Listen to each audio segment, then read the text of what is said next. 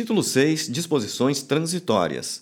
Artigo 33. Enquanto não estruturados os juizados de violência doméstica e familiar contra a mulher, as varas criminais acumularão as competências civil e criminal para conhecer e julgar as causas decorrentes da prática de violência doméstica e familiar contra a mulher, observadas as previsões do título 4 desta lei, subsidiada pela legislação processual pertinente.